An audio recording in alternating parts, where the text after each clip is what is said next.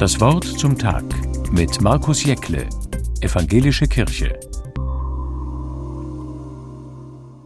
Ich erinnere mich noch genau. Einmal bin ich als Erstklässler zu spät zur Schule gekommen. Die riesengroße Eichenholztüre war zu. Und ich habe mich nicht getraut hineinzugehen. Stattdessen bin ich wieder heimgegangen. Mein Vater saß zum Glück in seinem Büro und weinend habe ich ihm alles erzählt. Und dann hat er mich an der Hand genommen und wir sind zurück zur Schule gegangen. Er hat die große, schwere Türe geöffnet und ist mit mir zum Klassenzimmer gegangen. Dort hat er der Lehrerin alles erklärt. Das macht doch gar nichts, hat sie geantwortet. Und dann habe ich mich an meinen Platz gesetzt und alles war wieder gut.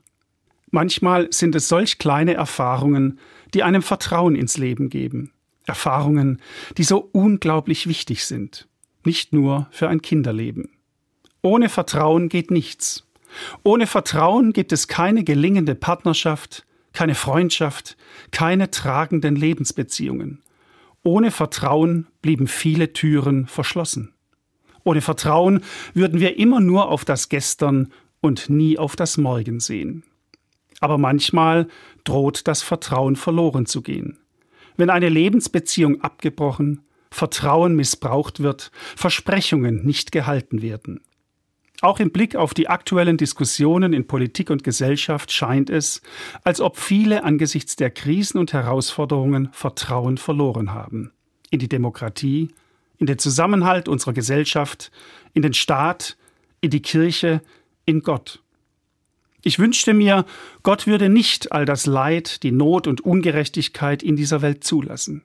Aber ich sehe auch viele Menschen, die helfen, trösten, aufstehen und Dinge verändern.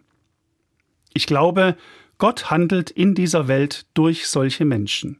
Menschen, die Gutes tun, die anderen von ihrem Glauben erzählen und diesen leben in Wort und Tat. Zu diesen zähle ich auch einen katholischen Kollegen hier in Speyer. Ich kann mich an keine Begegnung, an kein Gespräch mit ihm erinnern, bei dem das Vertrauen in Gott nicht zur Sprache gekommen wäre. Und zwar nicht von Amts wegen, sondern aus persönlicher, gelebter Glaubensüberzeugung. Im festen Vertrauen darauf, dass da ein Gott ist, der einen an der Hand nimmt und begleitet, der für jeden Menschen eine Türe öffnen kann und etwas wird gut.